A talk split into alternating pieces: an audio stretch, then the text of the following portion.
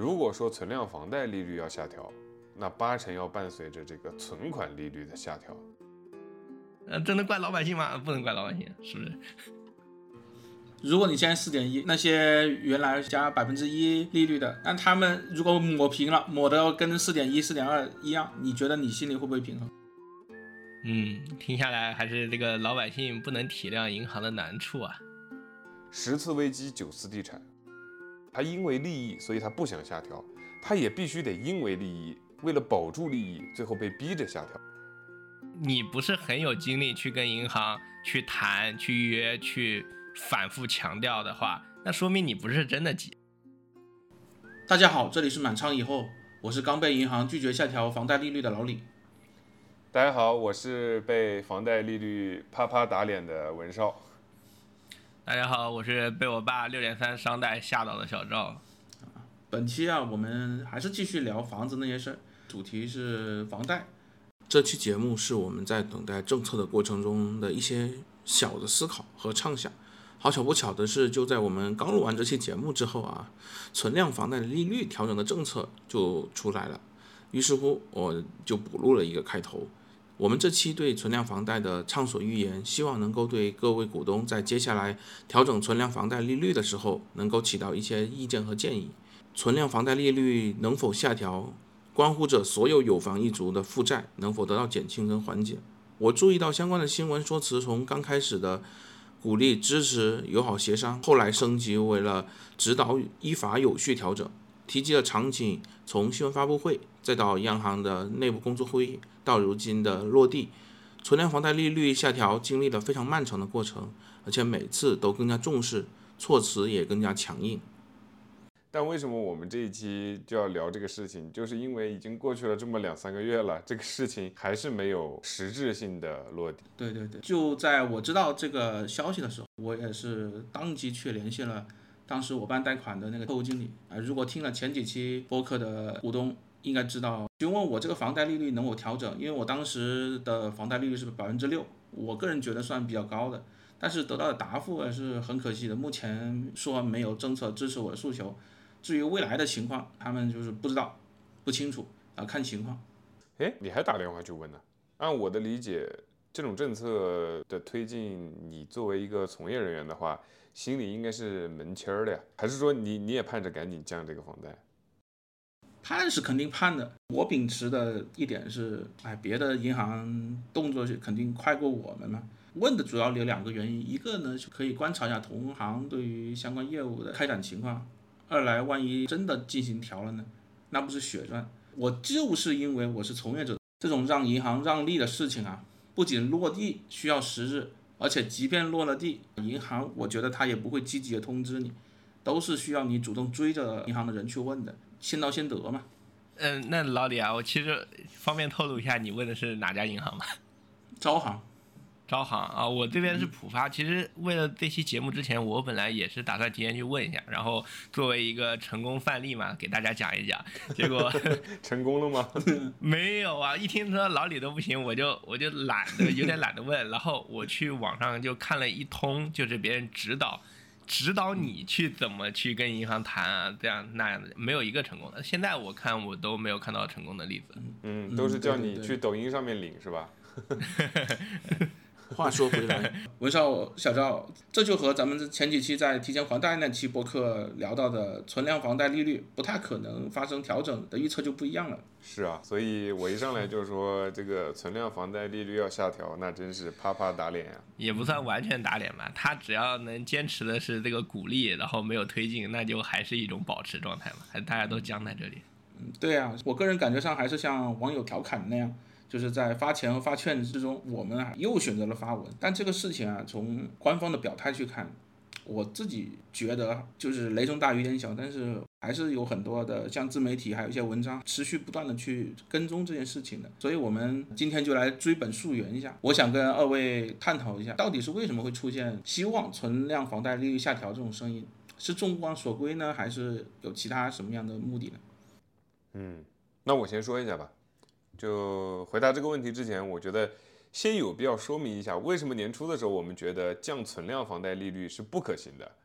来来来，自我打脸环节啊！其实其实刚才老李也说了，对吧？你这个官方的表态的措辞，它哪怕是现在，它明面上的说法也是市场化、法治化，对吧？自主协商、依法有序的去推进。不强制嘛？不强制性，就不强制，是吧？那我觉得这个是作为央妈它这个监管机构。它不管和底下的银行，它有怎么样的这个父子关系啊，唇齿相依啊也好，它它仍然要尊重商业银行作为一家企业，是吧？作为一个这个呃机构，他享有履行合同的权利吧？也就是说，呃，央行也得尊重合同法。我觉得这这是一个商业前提啊，是不是？然后另外就是这个呃，交易始终是自由的嘛。对吧？你买房卖房，你这个加基点的时候，又不是银行摁着你的手要你签的这个协议，对吧？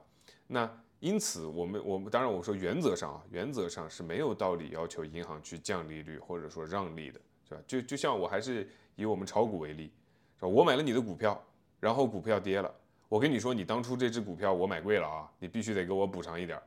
这个换做是你们两个谁，你你们也接受不了，对不对？嗯嗯。好，那我们话又说回来，为什么现在事实又朝着这个打脸的方向去了呢？嗯，我觉得应该是我们没有想到经济它的弱复苏会是这个样子，然后就是我们也忽视了央行在这个经济弱复苏的情况下对拉经济的一个考量，就是经济形势它没有那么好的话，高息贷款的压力就会被放大，啊，这是最重要的，也就是说，大家会越来越重视自己的负债端的情况。社会上也就慢慢的形成了一种，我的这个利利率太高是吧？贷款房贷的利率太高的一个共识。那你不降怎么办嘞？那那我就提前还嘛，对吧？提前还它总是写在合同里面的，对吧？包括这个我们上一期聊的也是这个主题，大家也知道，从这个去年四季度开始，我们居民购房贷款的余额也开始在减少，对吧？而且这是历史上的第一次，啊，虽然说后面有一定的回调，但现在还在继续减少。那这个减少。就产生了一个博弈，就是你上有政策是吧？你你这个我的房贷利率高，那我下有对策，我就提前还款，然后我提前还款又倒逼着你去得出一个新的政策，好，你的新的政策就是你现在在想办法要降我的这个存量房贷利率，对吧？那其实这个东西的诞生，我认为它就是减少贷款和降低利率之间的相互博弈，啊，这是我认为。为什么现在我们又开始尝试做这个事情？那就说白了，就是我们褪去了之前那种很疯狂的形式之后，大家现在都会冷静了来思考自己的这些利率啊、这些存款的关系，然后就是相当于。呃，大家有钱的时候，其实什么话都好说吧，或者是对未来期望的时候都好说。但现在就是经济复苏不及预期了，以及大家的钱包确实紧了之后，我们一冷静，我靠，就再看看这个利率确实是很高啊，那就是为自己当年贷的款，然后会有点后悔，或者是各种情绪也是很正常的。所以我们现在就是很多人就开始冷静思考了这个利率的问题了。然后我就觉得这么一个话题，它是一个必然会被一个社会端上来的一个结果。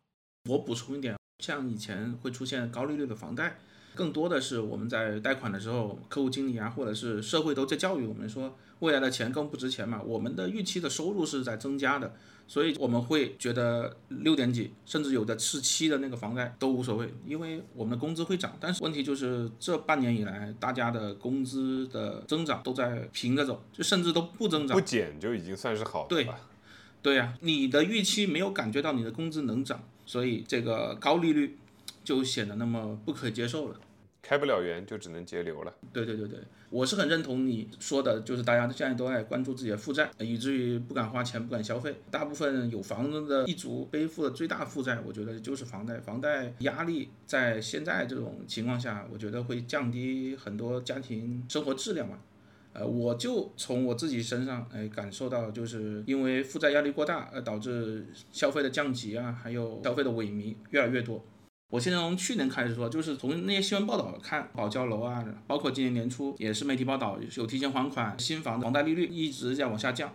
但是现实生活中，我自己身边是没有出现这种情况，更多这些不景气的体感来自于网络跟新闻。究其原因，就是有想换房或者是有想买房刚需的朋友，其实这两年都是因为房价比较不明朗，然后收入这几年也不是很理想，他们的刚需就都往后推迟了，所以我对去年开始的这一波房地产的萧条其实感触不深。但是到最近这种不景气，我能够在我自己实际生活中已经感觉到了。呃，就以我亲朋好友中，我觉得最有实力的我堂姐举例，她家呢是从九十年代以来一直觉得房价是一定会涨的，所以她的父辈就很早的在深圳开始置业，从一房一厅的小房子，到了我堂姐一七年结婚的时候，是在深圳买了一套一百七十四平的跃层。像这种例子呢，在我实际生活中是不多见的。但是最近堂姐也是跟我透露出，她现在正在对她自己的房子进行挂牌出售，我就具体跟她了解了一下情况。他知道房子是买在深圳的一方城，位置是在南山区的前海自贸区。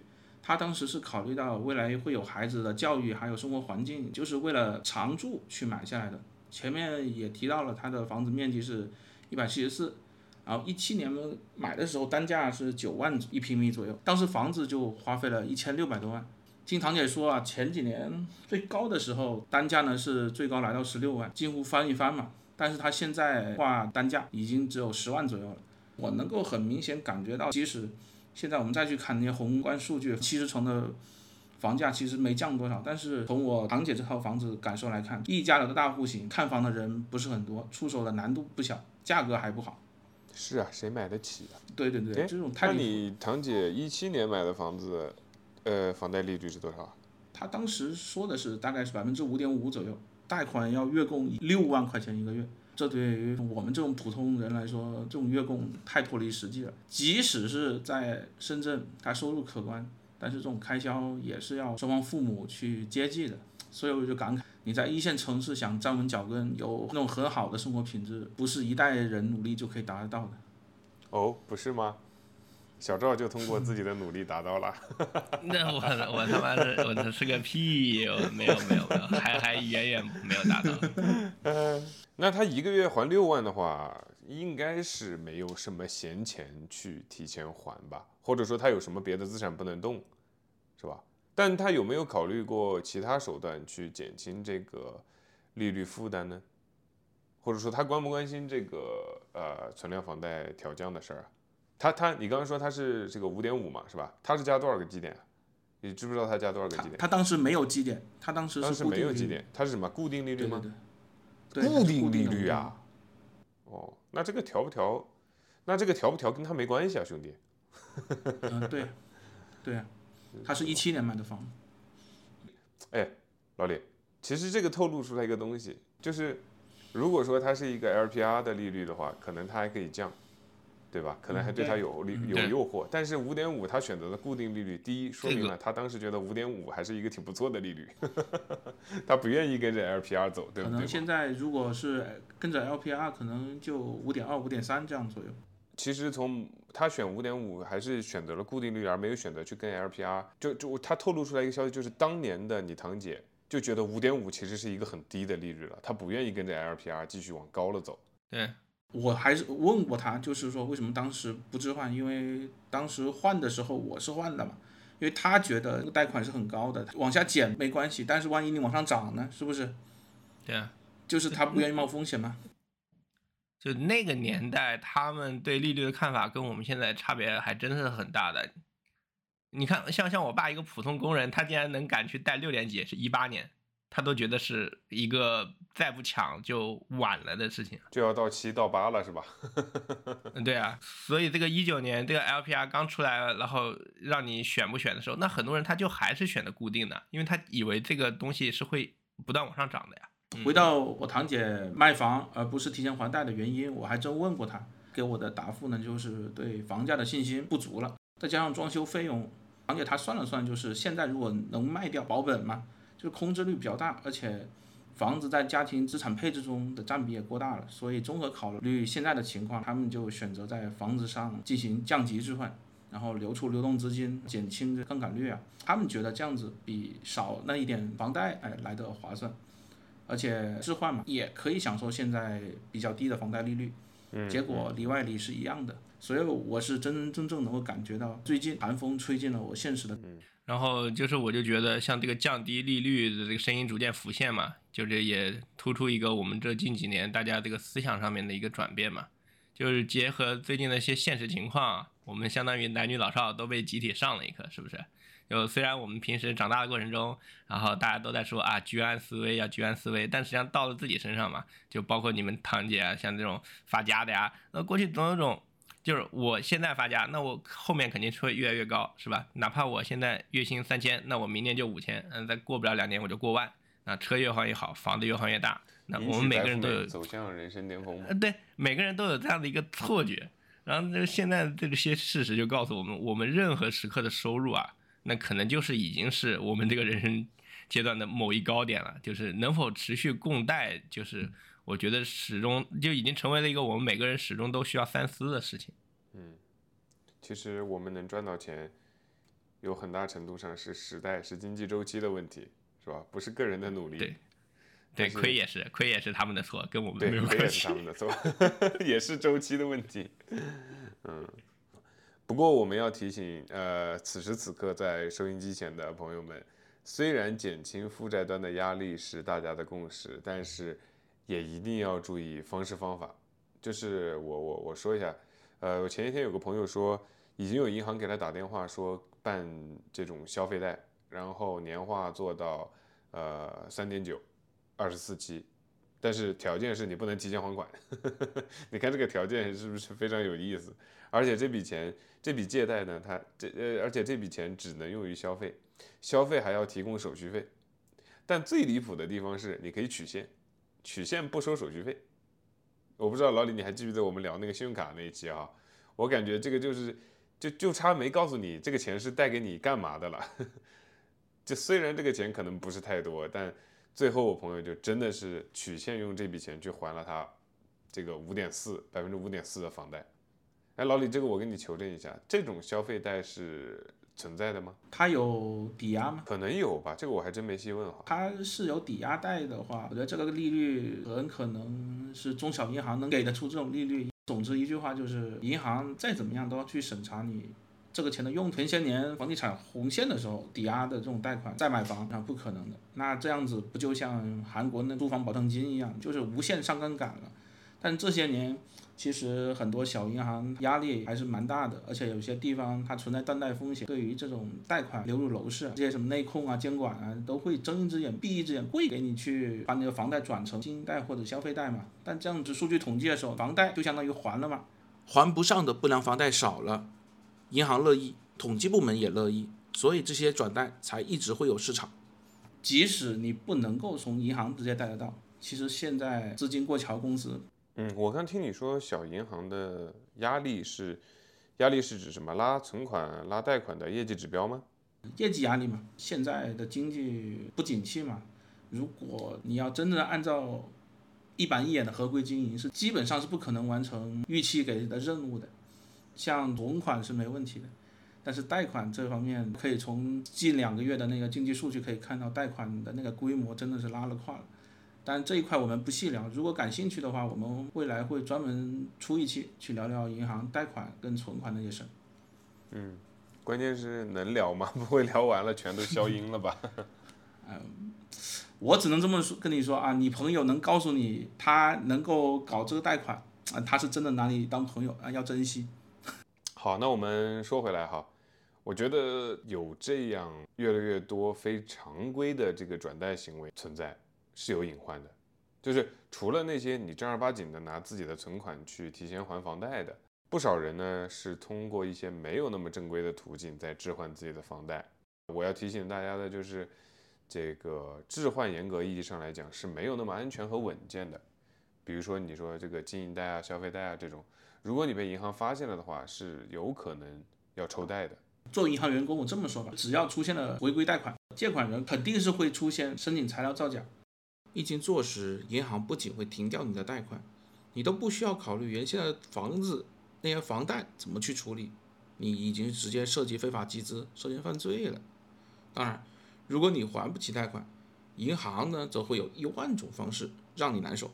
首先就是我知道的电话催收，呃，如果你后续被执行为老赖，高铁、飞机坐不了，什么支付宝、微信这些网络资产都是被冻结的，而且后续的资产肯定被拍卖。按照现在这个房价，拍卖的钱甚至连贷款都还不完，那就会造成房子卖了都还不起钱。所以这种转贷操作起来一定要慎之又慎。如果咱们是按揭贷款的话，能做到二十年、三十年，但是经营贷呢，一般都是五年、十年、一签，对吧？那其实你短期的还款压力还是更大的，而且这个期限的压缩带来的这个还款压力，在不在大家的承受范围之内？以及这个你做这个周转的时候，找过桥的时候，能不能筹集到这个足够的资金，是吧？上一期我也说了，你这个过桥费啊，是吧？就算你能接受，那经营贷你要考虑能不能这个定期应付银行的这个贷后管理的。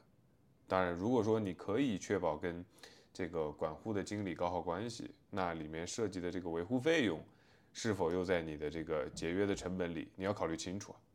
而且我觉得这里面还有个风险啊，这里面还有个风险就是你千辛万苦，然后消费贷转了去还了房贷，结果就随着我们聊的这个内容，它 存量的这个房贷利率又因为某种奇妙的推进作用，它又降了，然后降的比你的消费贷还要低的时候，你那个时候不是更想去死？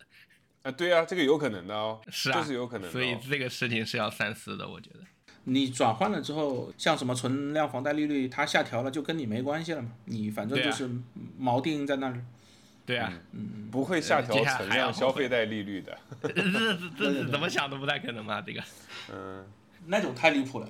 反正就是大家要想清楚，这个中介的这种引导啊，各种嘴上说没问题啊，保证给你续约啊什么的，都是虚的，是吧？他更重要的考虑的是他自己的佣金，他就是一个销售，是吧？他不会真正的去为你考虑这里面的风险啊，所以大家要这个擦亮眼睛去辨别，好吧？而且从这个角度来讲的话，嗯，我觉得上面要去选择降存量房贷利率，也有这一层的考量在里面，就是他要尽可能的避免这种转贷的行为所带来的一个信贷的风险，这这是我的一点认为。嗯然后这边风险是肯定存在的，然后就是关于文少提到的这种非正规途径置换房贷嘛，啊，刚才也说了，那万一这个利率以后降得更低，就跟你没关了，是不是？然后现在它关键就是处在一个，嗯，是鼓励，但是又没有进一步下调的这种措施啊，它就很容易产生一些牛鬼蛇蛇神嘛。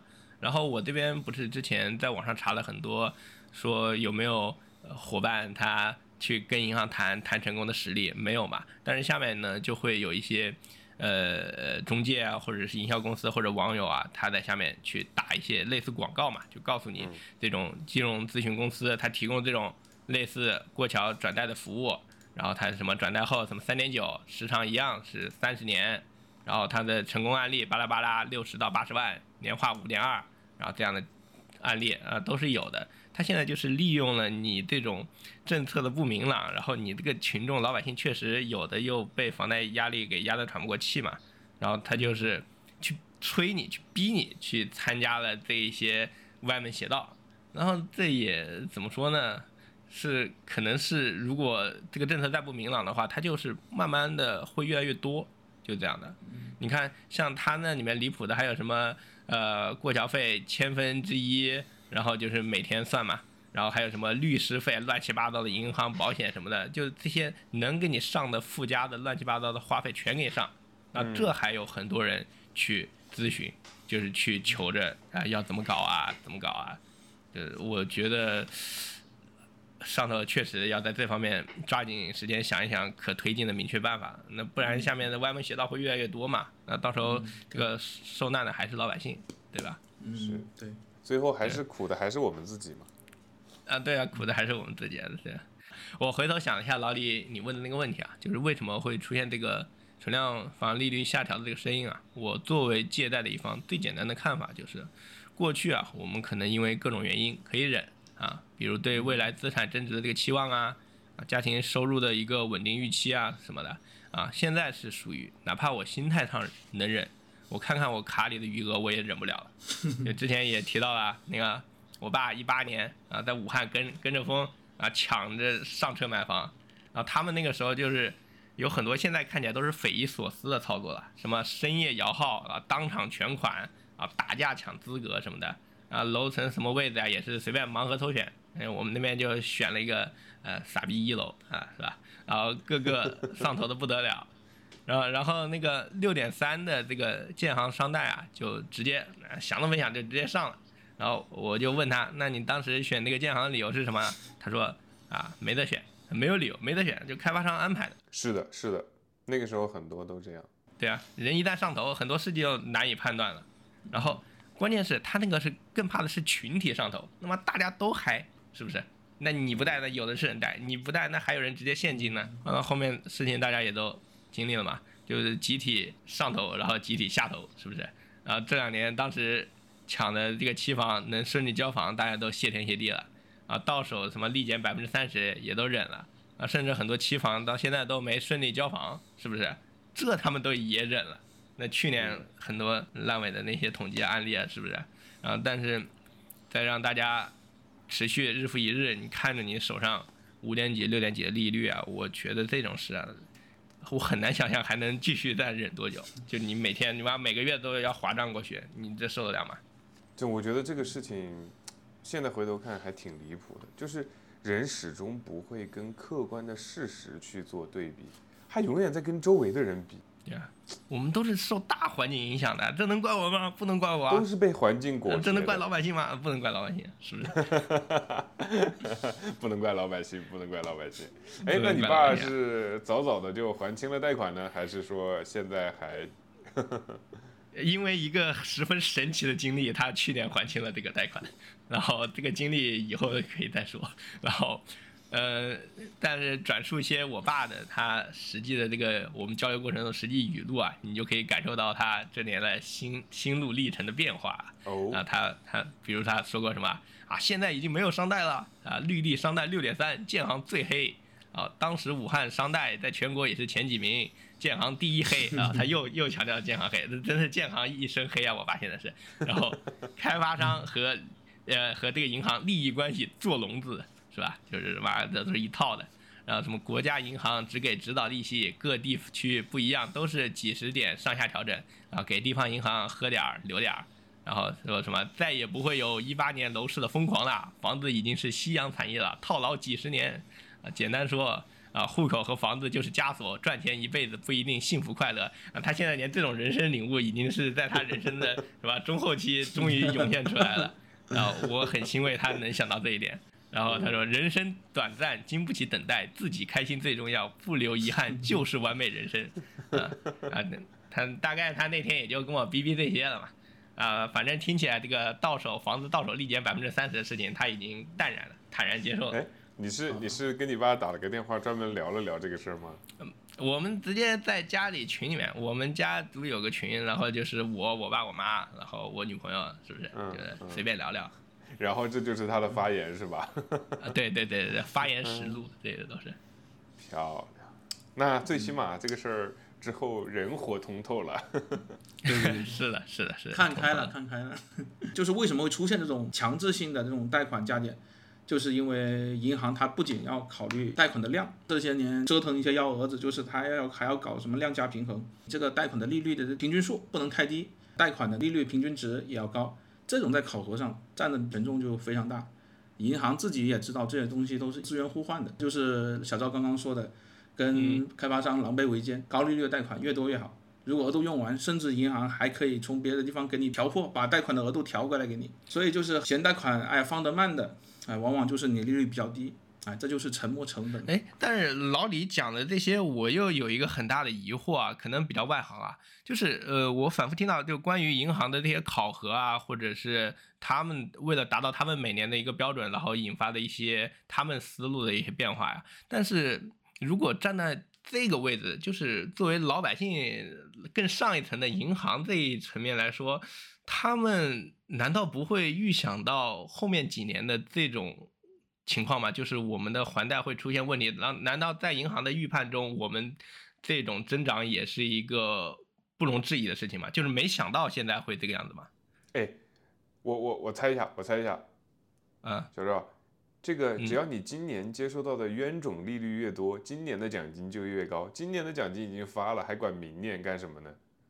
那那银行难道就一直是在以这样的思路、当前的考核来做这件事情？而且听起来他们的考他也不知道有疫情啊，他也不知道这个经济周期进入了这个衰退啊、弱复苏啊，对不对？我们可以多聊一嘴，因为我做过考核，考核按年度来的，按季度来的。考核的东西只覆盖今年的话，今年的钱只在这考核期内产生。至于后续的东西，银行也并不关心。明年你还是不是管审批贷款？不知道。今年反正现在和递交过来的材料能够显示你能还钱，那我就没有任何责任。到至于你事实以后是不是欠款了，那跟这个放贷员只要他的材料真的，只要他没有违规收受贿赂，借款人关了大牢都跟你没关系。完全理解了，完全理解了。呃，我的梦破碎了。你包括那个银行的，他每年。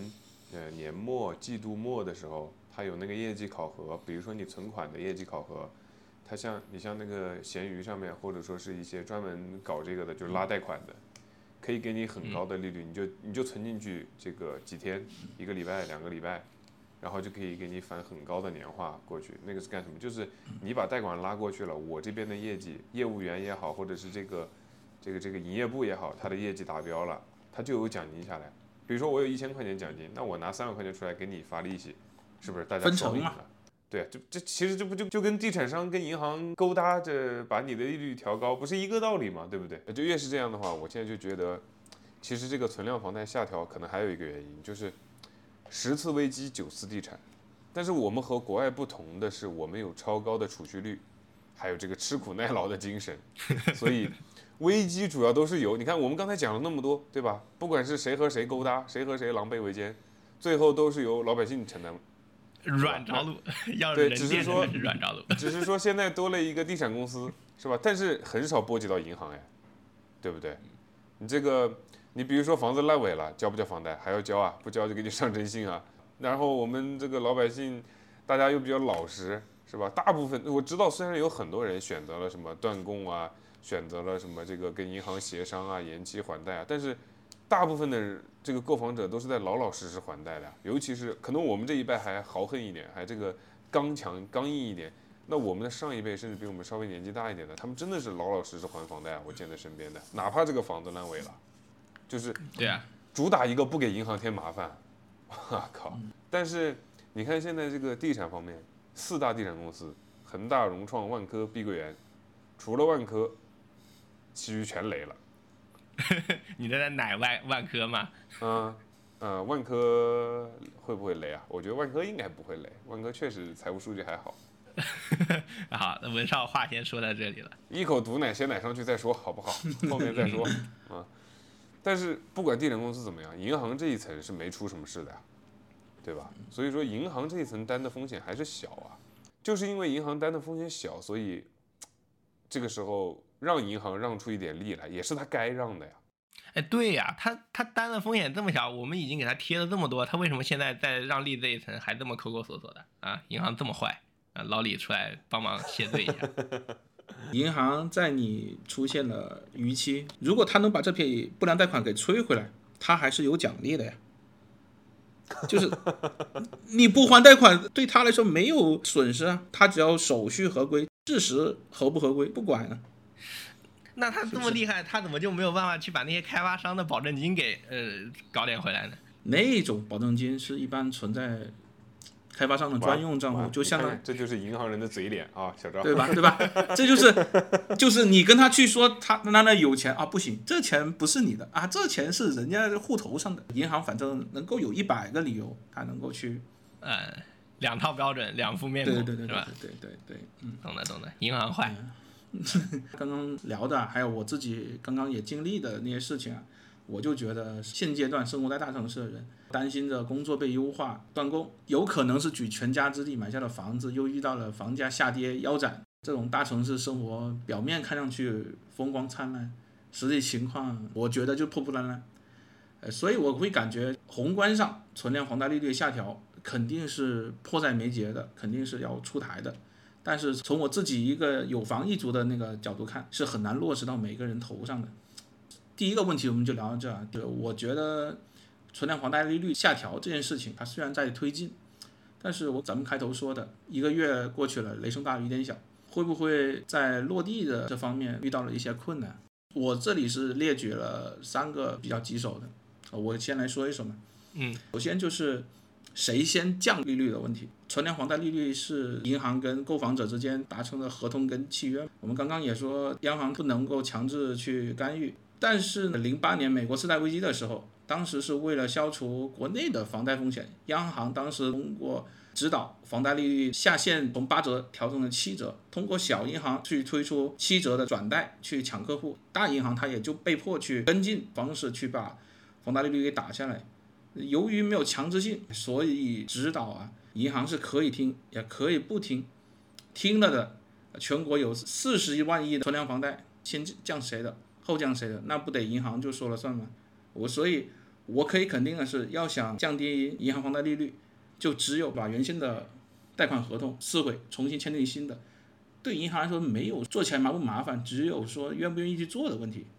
至于重新签订了合同，贷款算不算在我今年的贷款额度里面？原来贷款产生的收益，你收不收回啊？是不是？那 一鱼两吃是吧？是啊，就是银行的员工他会要去考量，他们的考量永远不是说说这个东西能不能降。算呢？如果就直接是他真的是想解决这个问题，他就把这个额度算在这个里面，是不是银行这方面就有积极性了呢？员工也有对，所以就是。嗯，这个就是不是你银行说说了算的，这就是我可能等会讲我讲的第二点，我们可以等会再讲。OK OK。所以就在这过程中就会存在许多人为可操作的空间，我觉得它又会造成新一波的矛盾。我觉得这个是在降的过程中要第一个要解决好的。嗯，目前看起来这个熟人就是老李啊，等老李这边有了成功案例之后，再多介绍介绍我们。OK。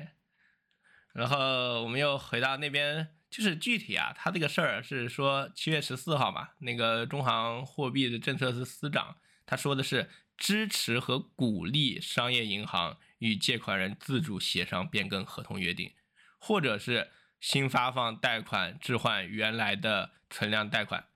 他这个或者啊，我觉得也是纯属支持和鼓励嘛，他就算是提供了这个借款人和银行就一个对话的机会，那也只是。你们俩可以聊一下，那对方愿不愿意跟你聊呢？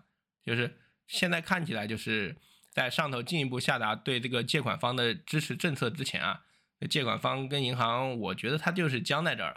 嗯，比方我在，对啊，我在 B 站和知乎搜什么银行协商利率啊相关内容，那基本上都只是像之前说的提供协商话术建议的，那银行直接一句啊。中央有建议啊，但我行目前暂无相关通知，就结束了。那管你来什么文的武的，你他比方上面会就是呃网上会建议啊，就是你一是表示啊你不跟我谈，我就提前还，或者你要不降我，我就真还不起，我只能断供了。那这都不行，那银行根本不管你了。那说个直白点的，连写进合同的这个提前还款，你现在去网上搜，实际操作起来都困难重重。很多就是被拖了几个月的，那非强制性的这个协商降息，然后你叫他直接让利这事儿，我觉得人家愿意理你都算他们输，好吧？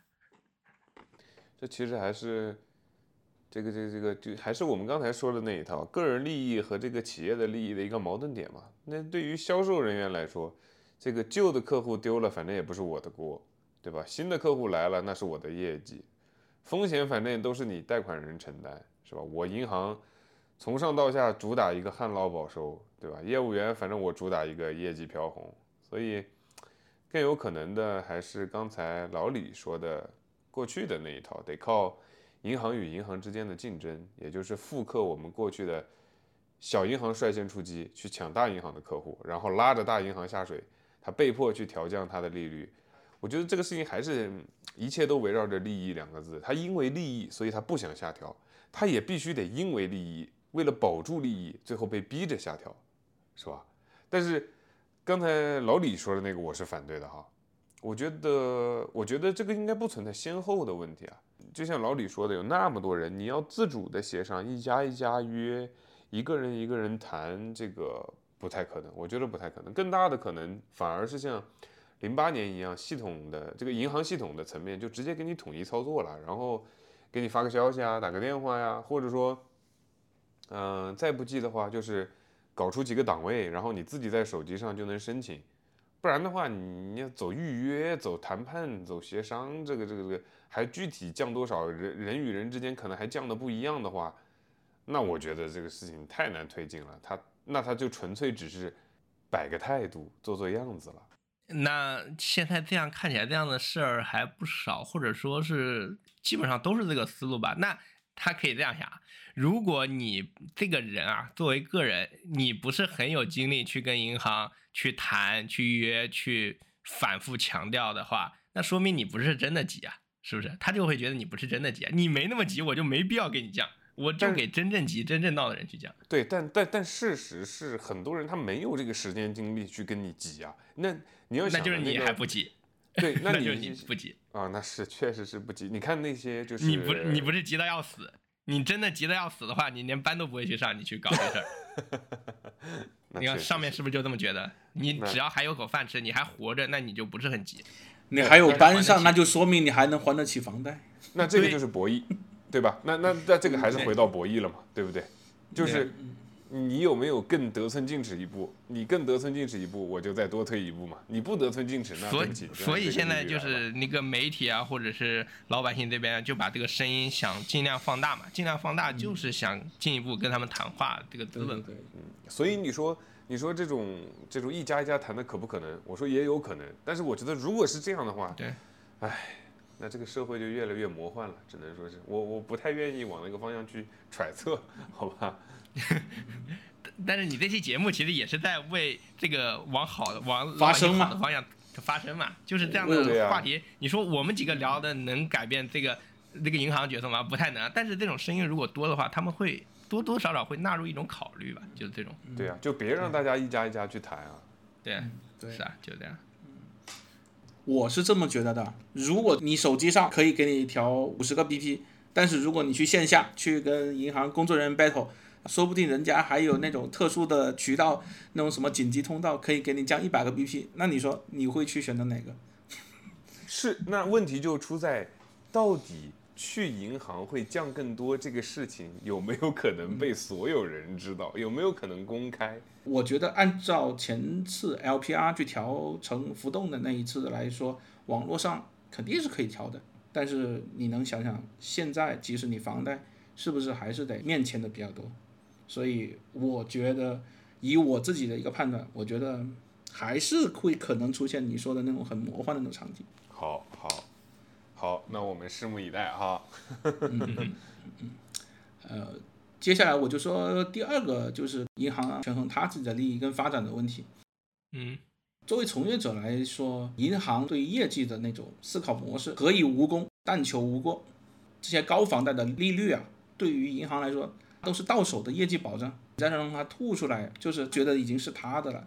你要知道，我这听起来有点魔幻啊，就是，就是现在反复我们讨论的时候，听起来就银行它还在从它的利益多少来考虑，我们下面就已经是在考虑还不还得起，过不过得下去了。这个 是不是有点断层呐？这他妈的，这又是银行，其实它也有它无奈的地方，银行。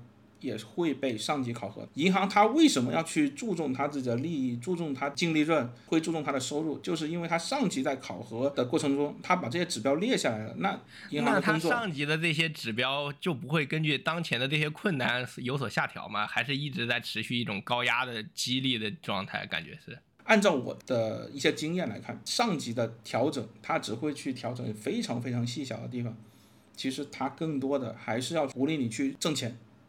因为银行它毕竟是个企业，它不是事业单位，它不是个慈善机构，对，所以就是我在这里有个暴论，就是央妈如果不在政策上去许诺给银行一点这部分房贷的利息，然后给你在其他方面兜个底，或者是说把原来的合同撕毁，我原来的利息我还给你算。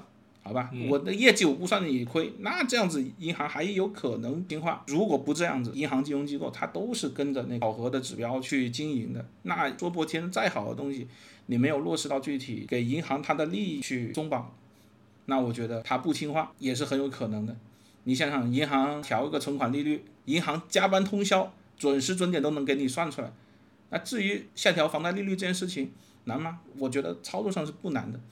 但是你看，现在要慢慢研究，还有什么分布试点？你想想，最后能够落实到每个人头上，其实不是很容易的。小赵，我觉得你的问题可能在这里，就是比如说我们会看到网上有一些分析，就是说银行如果它降多少个基点，它会对它的这个利益有什么样的影响，对吧？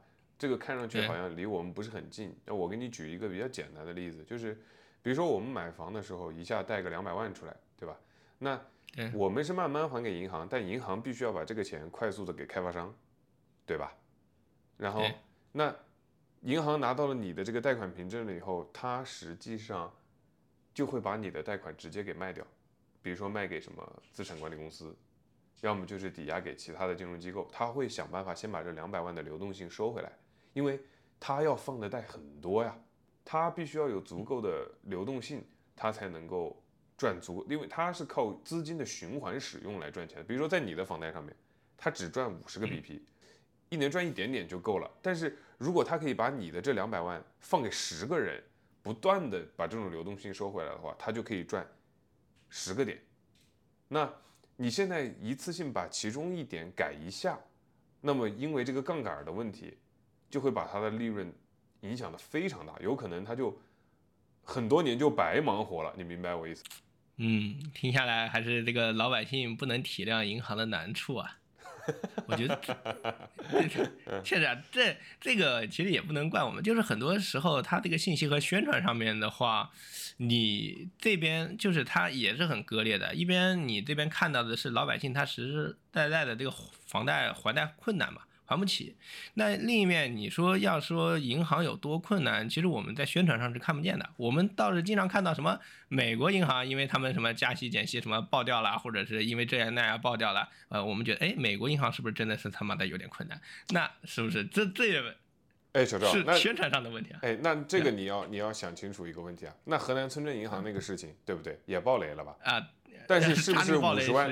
是是不是五十万以下的都得到保护了？而且那个还是理论上可以不保护的东西，就是我说理论上、嗯啊，就是嗯因为你相当于是被非法吸筹了嘛，对吧？你相当于是被别非法集资了。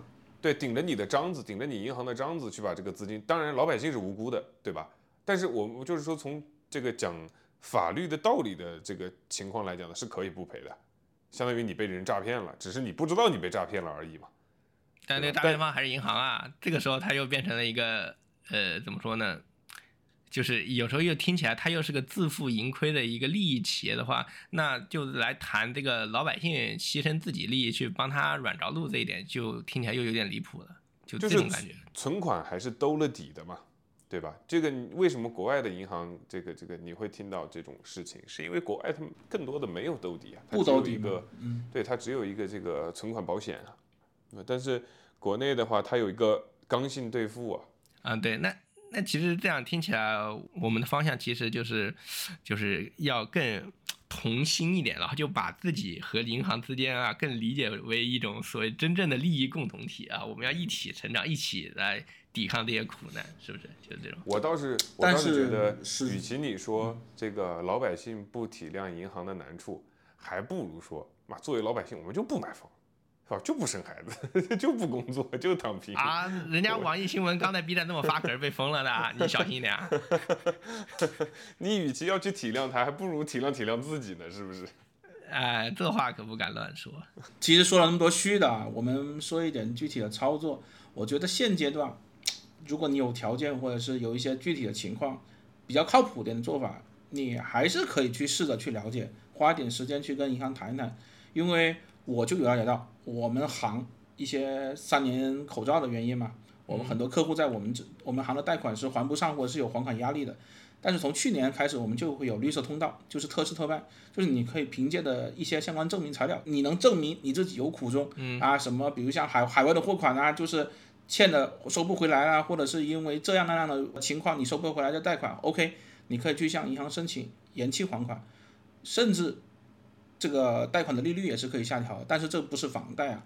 所以就是未来可能我觉得就是像试点的话，会先走这种特事特办的会比较多。所以就是隔一段时间还是可以去跟银行去了解跟咨询一下的。哎，你这个特事特办是上面有相关的文件，这些可以我们有文件可依也可依去找这个银行谈吗？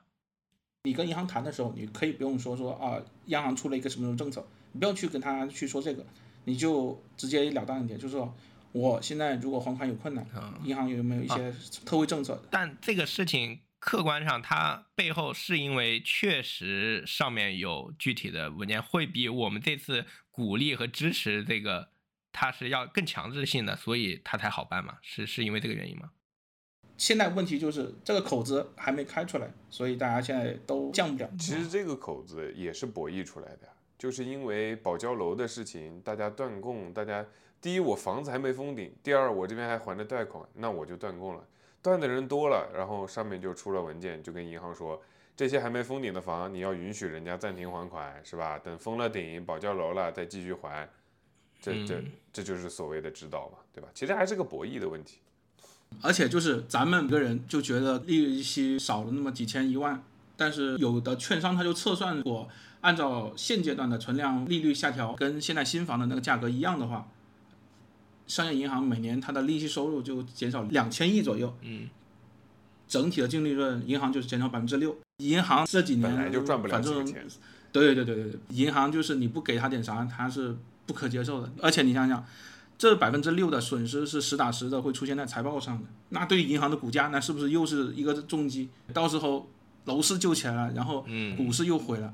我我我也比较认同老李你的这个观点，就是你刚才提到这个央妈总要做一点这个利益的让渡嘛，我也是觉得，他银行不可能完全认这个灾的，你就像你当老子的也不可能完全坐视不理。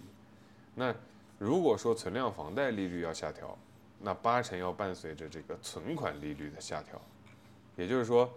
我要你去讲道理的同时，去惠民的同时，也不能够直接一巴掌把你拍死，是吧？那银行其实也就指着自己的这个负债端的成本也有的降，那存款利率的调降就是它的筹码，所以我觉得银行的利益这个问题，存量房贷上面真要推着它降，那肯定是打一巴掌要给个枣，这个困难也没有那么解决，而且可能说上面早就准备这个事儿了，比如说五六月份。是吧？你们应该也看到了，这个存款利率已经在下调了。还有就是，这周本来大家都期待着 LPR 能降，结果就是麻辣粉降了，但是五年的 LPR 一反常态，硬硬没有跟着下调。我觉得这个可能已经在有一些准备，或者说未来会有一些利益的让渡。我认为就是呃老李说的这个呃存量房贷利率调降的困难哈。我觉得这个最困难的地方其实应该在存量上面，就是到底啥时候的算存量，啥时候的不算？你一定要给这个具体的时间一个区间的话，那是不是等于说在这个时期贷款买房的人就都是冤种，而且是大冤种，就挺魔幻的。我就觉得，因为如果你划定了区间的话，那早一天晚一天买房的人，他的利率可能也是一样的。是吧？那那结果在这个区间里面的人可以降利率，那不在这个区间里面的人不能降，那他不得气死啊？所以我会觉得有没有可能这个划定的所谓的存量，它应该不是由时间段来划分的，而是应该是由利率的高低，比如说统一给个线，或者说像我刚才说的那样给几个档位，是吧？每个档位怎么降？那这个小赵手上是有房贷的，是吧？嗯老李你也有，那我还蛮好奇的，你们目前的房贷情况是怎么样的？以及打算怎么样应对接下来的这个存量房贷的利率调降呢？呃，我这边的这个商贷啊，是二零年四月八号的时候去跟他们签的，呃，具体的条例就是说是按贷款实际发放日前一日，就是那个按 LPR 减十个基点计算的，所以说它对于我来说，我的利率它始终是跟着这个 LPR 走的。就是你上面如果想说给大家降降压的话，你不需要太过银行那方面的意思，我也不需要去找银行谈什么，你直接降它的这个 LPR，我就直接获利了，相当于是。所以就呢，存量房贷的调降跟你没什么关系嘛，是吧？对啊，我的话我是直接对着最上头的，那上头是觉得他那个 LPR 要降一点，那我就是直接我就降了，我就舒服了嘛。啊、嗯而且你现在多少？你现在是四点二，我现在看一下啊，就是你刚才提的嘛，然后现在八月二十号，我记得还是四点二吧，是吧？然后嗯四点二的话是我再减十个基点嘛，就四点一嘛。所以说，它这个存量房利率它调不调，那银行什么态度，其实对于我来说是没什么关系的。我这块群体非常稳定，对啊。但是我这边舒服我一个，我相信很多肯定是更多的是气炸了的那种群体，对吧？就是一般我们说这个一九年八月不是 LPR 改革，把它当成那个原点嘛？那当时很多人对未来走势的预估和现在区别还是很大的。然后你在那个时候让他去选择是 LPR 还是选择固定利率，是不是？而且那个时候 LPR 它很多都是加百把基点的，就我这个减十基点其实是比较特殊的，我觉得是。我看很多人他的贷款上面都是加一个基点，然后一般来说按保守心态，那还是选择一个固定利率嘛，就是毕竟之前大家买房都是按照这个固定利率来，会比较放心嘛。然后嗯，就像老李的这个堂姐一样嘛。对啊，对对对啊，对啊，你很少那个时候会去尝鲜吧？就是大家的群情激愤的时候，你去尝这个鲜，一下加百把基点，你肯定会想着后面它是不是会加更，就是加基点已经加这么多，那它那个 LPR 会不会是持续上涨？但是现在我们看起来啊，这个 LPR 从它呃一九年八月的四点八五到现在，你直接都已经到四点二了，四点三了，四四四点二，4.2它一直在降，它一直在降，是不是？这是之前想象不到的嘛。然后就是另一方面，就当初啊，说实话，对于那些百把基点，然后咬咬牙接受的朋友啊，但他他现在这个 LPR 他怎么降，他基本上都还也是个高位高息站岗嘛，都随便都加到五六了，是不是？然后具体呢，就是说，我觉得银行啥时候给他那个打巴掌给早不好说吧，但是我觉得这么多站岗的朋友是急需落地的这个政策给他们降降火，说实话真的是。如果你现在四点一，那些原来加百分之一利率的，嗯。那他们如果抹平了，抹的跟四点一、四点二一样，你觉得你心里会不会平衡？其实对于类似问题啊，我往往有另一套就判断的逻辑，就是我们这都属于老百姓群体嘛，老百姓群体我们就是同一维度的利益共同体啊，那，同为受害者或者是同样的随政策起伏的邻居，其实我并不太在意邻居是比我多赚一点还是比我多亏一点的事情，就就是要说心理不平衡，就我只能看着更上一层，就在我们过得很紧巴的时候，就还在吃香喝辣。就或者说一直在叫苦，但实际上我看不出它有多苦。就比如说这个银行，你知道吧？老李，你懂的吧？就是这就这种，我是会比较不平衡的，是不是？哎，那小赵，如果说你是那个加了五十个 BP 的，或者加了一百个 BP 的啊，那我现在天天在骂人啊。房贷人呢，那就是天天骂人。所以屁股决定脑袋。屁股对啊那那我现在天天打银行打爆，我说上面都已经鼓励支持了，你要是不闹我，我他妈天天在你银行跪着。哦，反正我不上班，我我就跟你们闹，我跟你必须找你们经理来。好，我明白了，我明白了。行，老李你说吧。嗯然后我的那个贷款情况就是刚刚小赵说的那种，我记得当时是 LPR 加呃一点零七九五个百分点，但是有个情况就是我的贷款期限只有十年。那你已经还的差不多了呀。对的，现在问题就是等额本息之后，利息是非常非常少的，没往下调，那么可能十个 BP 就减十几块钱，就是我这房贷基本上是后面只剩本金了，所以我自己追这一块比较佛系的。哎，啊但是我算是个冤种了。你在这个 利息最高的几年，把房贷都还的差不多了。但是谁能想到呢？就是你一般来说，对他的这种思路是我们来说，就是你尽量还利息更少的这种思路啊，是不是？那现在还对对那这没办法呀。但是即使是这样子啊，嗯，我依然认为第三个问题就是，这种房贷的不仅包含什么公积金贷款啊、商业贷款啊，甚至还有这种二者结合的这种组合贷的购房者。像在我身边，像小赵你这你这种四点一已经觉得很满足了，嗯，哎，我在想问公积金那三点七五那能不能降跟着降呢？公积金不是已经调到三点一了吗？还想调啊？在我身边，我就真的有遇到就是行管公积金贷款的，他们就有跟我吐槽过，有人就真的去问公积金贷款能不能够享受现在央行这个政策。现在的社会上，就哪怕有人的房贷利率，你说给他是零了，他都要跟你问能不能把那个房贷的利率给他降成负利率。就是我就是这种找歪的用户嘛。我觉得这些不都是人定的？你三点一也是你定的，那定到二点一也是可以的吧？是不是嘛？所以就像小赵这种四点一就比较满足的人还是太少了。此外，我再说一点，就是比如咱们刚刚说的那种一零年到二零年那些利率是百分之六以上的商贷，年初百分之四左右的商贷，这两个他们怎么去调？还有一种情况就是像在海南自贸港人才购房的优惠利率，他已经享受过优惠了，那你现在怎么去给他调？所以就是这种，所以我说嘛，可能不会从时间时间区间上面来来做这个选择，应该。但是它总总归得画一个区域段嘛，对吧？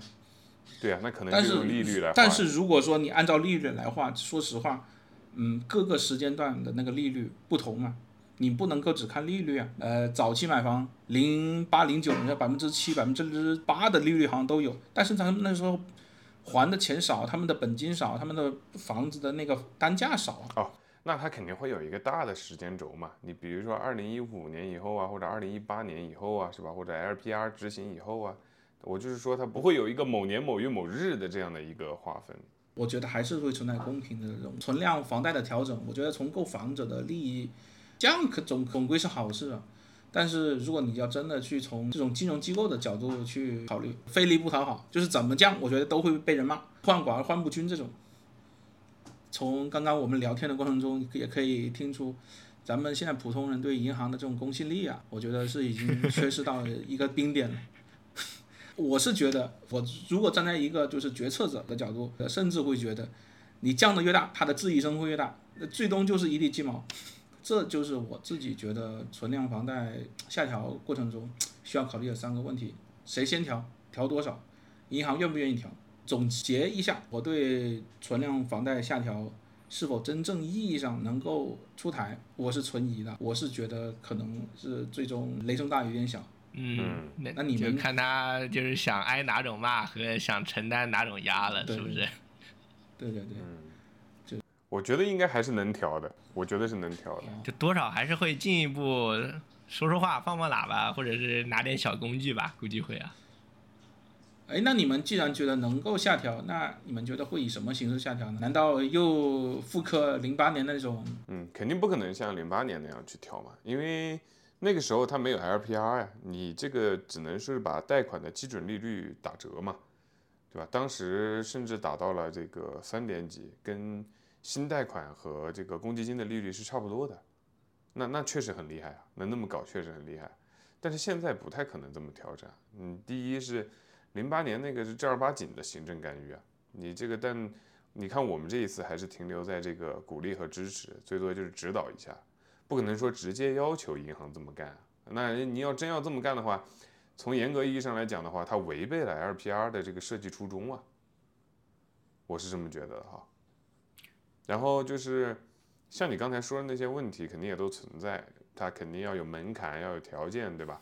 但是，呃，我举个例子吧，比如说现在有一些银行已经在用一个方法，就是给这个优质客户发放一年期的优惠利率优惠券，这样的话就可以在不更改合同的前提下，变相的去这个调整你的利率，而且可以每年动态评估，比如说经济好了我就不发了。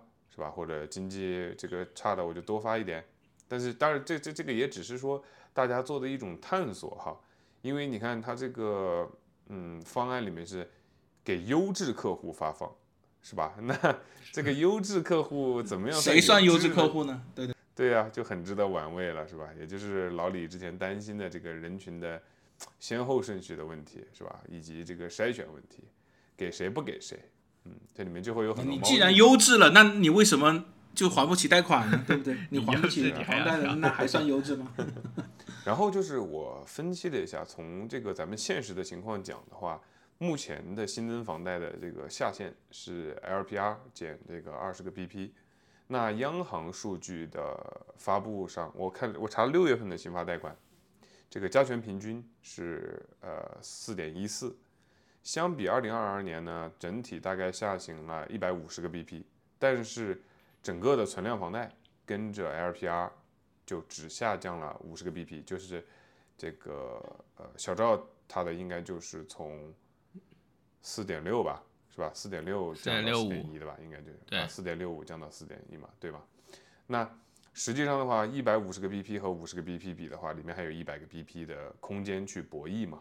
那呃，反正这个这个博弈是什么也还是那句话，就是我看到这个咱们那个群里面也有这个群友说，他房贷利率从五点六降到四点九，但是他还是觉得高，对吧？那房贷利率如果不给他降到让他舒服的点，他就再提前还。嗯，他就说的那个加了一个个几百点的嘛，加了个一百多点的嘛。对对，它还是一个博弈的一个状况。那像这种的话，但是它从四点九到四点一四，我认为哈，我认为应该是不太可能给它直接把基点都砍掉。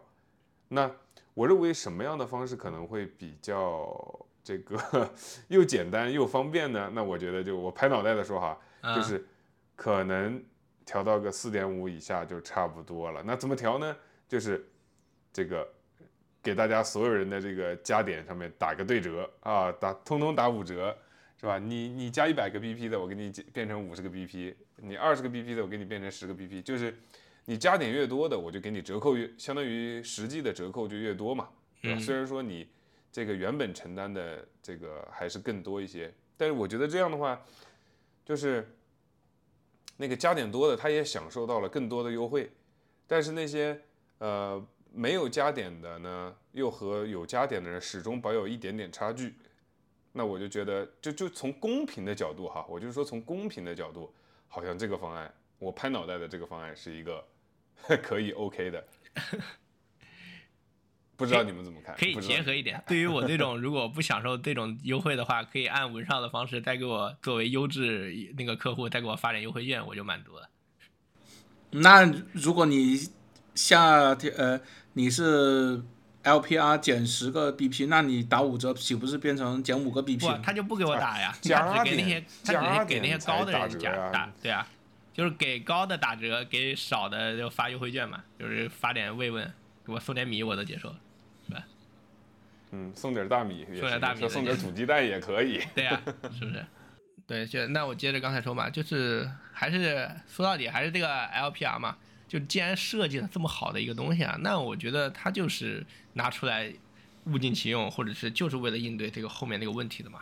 那就是类似于，嗯，我们不是说它现在最低的就是这个 LPR 减二十个基点嘛，那就是也是相当于结合文上的说法，无限的最终把大家的新老的房贷都拉到了这个基点。当然，这个过程就是说，如果你之前你之前那个加点加的比较多的，那有可能它是那个缓慢下降，然后它的时间会拉得长一点，最终达到这个呃等同于 LPR 或者减二十个基点。那你已经达到的话，那它就是作为那种哦已经获利的话，我觉得它就变化可能会小一点，就是把这个下降的时间拉长，懂吗？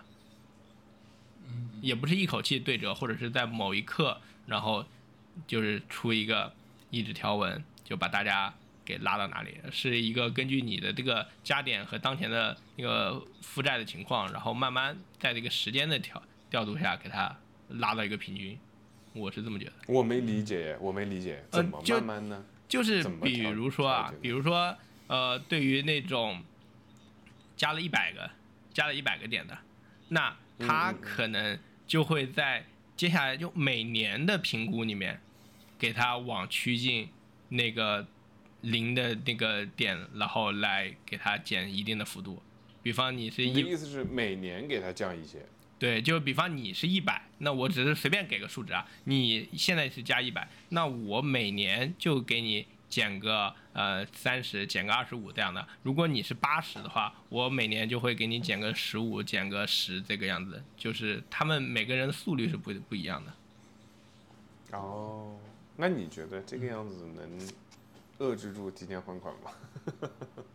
给大家一个盼头，其实一个盼头就是把时间一旦拉长之后，就是有一种事情在解决的感觉。就是你不能说它没在降，它确实在降，它只不过是对于长的人来说降的慢一点。哎，小伙子，刚才听你好像还是群众这边的，怎么现在有点儿啊？啊，我们正在他办，变了但是还没有办完啊，是这个意思是吧？灵活的思路，这灵活的思路。我这个这这个时候的阵营，我已经是在为银行考虑了，是不是？在为整个大局着想。我现在已经体体谅了银行的难处，是不是？已经有大局观了是吧？啊，说白了，这因为就是我作为一个在这方面既得利益者的嘴脸，你懂吗？哦哦，但是每年减多少，这个谁来定呢？关键是，央行来定呢，还是？其实我是觉得，按照一年一条，那真的，我觉得现在的情况就是一年一个样。万一过几年那房子又涨上去了呢？那你那个 LPR 还在降。这就是之前说的，我按年来拉的话，它很多事情拖一拖它就没了，或者拖一拖它就更严重，但也不好说。但是现在已经这么严重了，那大家就是想把它拖没，你懂不懂？我们先缓一缓，过个一两年再说，是不是？然后他是相当于每年把一些压力大的一些人先给他安抚了，那说不定过了一两年，大家经济又起飞了，对吧？问题都不缓兵之计嘛。哎，我觉得你这个好。文少突然把那个超导给大家研究出来了，是不是这些问题都解决了呢？越来越有那味儿了啊，小赵。其实我想了一下，如果我是这个决策者。我可能跟小奥差不多，但是我想的方法就是一条路走到黑，直接抹平所有高于 LPR 的加点全部取消，全部按照 LPR 算。因为我觉得 LPR 在推推出的时候就是作为一个市场利率的一个调节的一个机制。虽然说 LPR 在浮动利率推出之后嘛，利率也一直在降嘛，但是如果未来房子过热，LPR 还是可以调高的嘛。到时候你相当于大家调成一样了。